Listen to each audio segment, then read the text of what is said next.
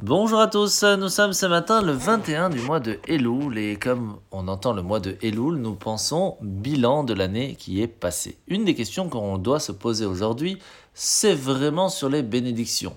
A-t-on vraiment dit chaque bénédiction avant de manger, après avoir mangé? Est-ce qu'on a dit les bons mots? Est-ce qu'on a pris le temps de les dire? Qu'on a compris ce qu'on est en train de dire? Et surtout, est-ce qu'on a fait attention de penser à Dieu à ce moment-là? D'autre part, il ne faut pas oublier aussi que pendant l'année, Dieu nous a donné beaucoup de forces. Ces forces nous ont été données pour une certaine mission. Et une des missions les plus importantes, c'est celle que Abraham, notre père Abraham Avinu, nous a transmis, celle d'être ouvert à la possibilité d'aider son prochain. Et ça, ce n'est pas seulement physiquement, financièrement même moralement parlant. Nous parlons aussi spirituellement.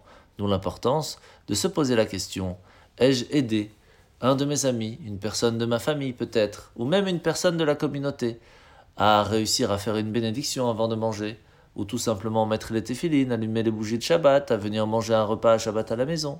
Ce sont les questions que l'on doit se poser pour la nouvelle année.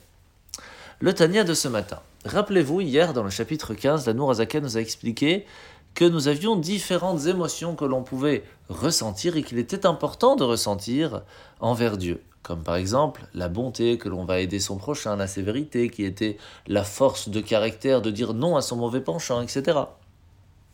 Mais il y a aussi une partie intellectuelle qui est importante. La chorma, cette source de sagesse, lorsqu'une personne va aller étudier la Torah, les parties cachées même de la Torah, la Chassidut ou la Kabbale, et commencer à penser, à essayer de comprendre ce qui est marqué.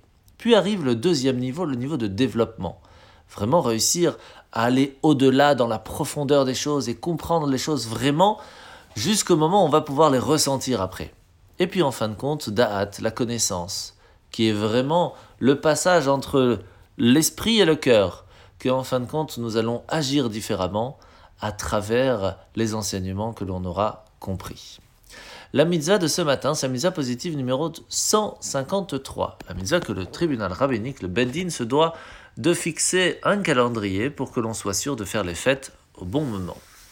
La paracha de la semaine, c'est parachat Nitzavim et Vayeler. Aujourd'hui, dans la parachat Vayeler, nous voyons que Moshe rappelle au peuple juif une mitzvah très importante, le fait de se rassembler une fois tous les sept ans, lors de la fête de Sukkot, pour que le roi puisse faire la lecture de certains passages de la Torah et montrer ainsi son engagement envers Dieu. Il faut savoir que ce rassemblement était présent, était fait pour affermir, notre engagement envers l'éducation juive de nos enfants, mais aussi l'observance des commandements de façon générale. Et c'est pour cela que le fait de se rassembler est très important. Pas seulement en famille, c'est déjà en soi très important, mais pas seulement aussi entre amis, et de profiter de ces moments-là pour passer un message divin, pour essayer d'évoluer et d'être meilleur, pas seulement au travail ou à l'école, mais aussi dans notre communauté, avec nos familles même éloignées.